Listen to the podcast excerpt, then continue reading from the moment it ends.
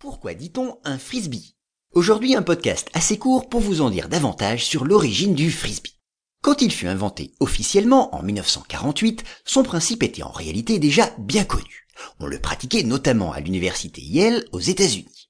Là-bas, les étudiants s'amusaient à se lancer des moules à tarte en étain de la Frisbee Pie Company, du nom de son fondateur, un pâtissier américain du nom de William Frisbee. Et lorsque quelqu'un passait dans la trajectoire de l'objet,